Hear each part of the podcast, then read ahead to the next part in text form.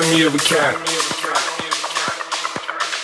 All perched up on the dirty seat in the club, the dirty beats that brought back memories of sitting on a washing machine.